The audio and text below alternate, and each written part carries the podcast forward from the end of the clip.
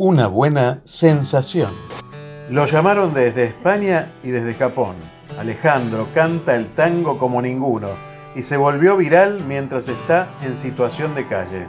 El dueño del lugar en el que pasa la cuarentena lo grabó y su estilo recordó a Julio Sosa en las redes sociales. Ya tiene ofertas para después del aislamiento. Alejandro Reina tiene un caño en la voz. Recuerda al varón del tango. Así lo comentaron los que vieron el video que se hizo viral en las redes sociales. Se lo ve acodado en la barra de la pizzería La Paz, un clásico reducto del barrio porteño de Mataderos. Comienza a cantar una versión personal de Puro Kurda, un tangazo de Abel Aznar.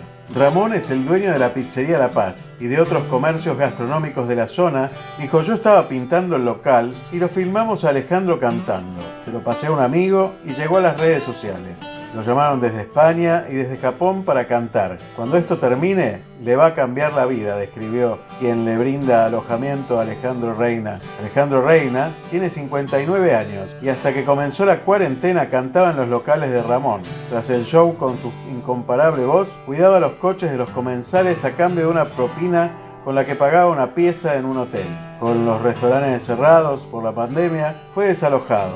Hace unos meses sufrió un infarto, por lo que no puede realizar trabajos que impliquen un riesgo para su salud. El aislamiento lo dejó en situación de calle. Le presté un local vacío para que duerma, se bañe y esté resguardado durante la cuarentena, describió Ramón, quien se erigió en Community Manager ya que le abrió una cuenta de Instagram. Mientras tanto, Alejandro Reina, el protagonista argentino del viral del momento, quien se haya conmovido con su voz y esté en condiciones de ayudarlo, puede llamarlo al 11 5667 4286. Quizás su vida también cambie para siempre.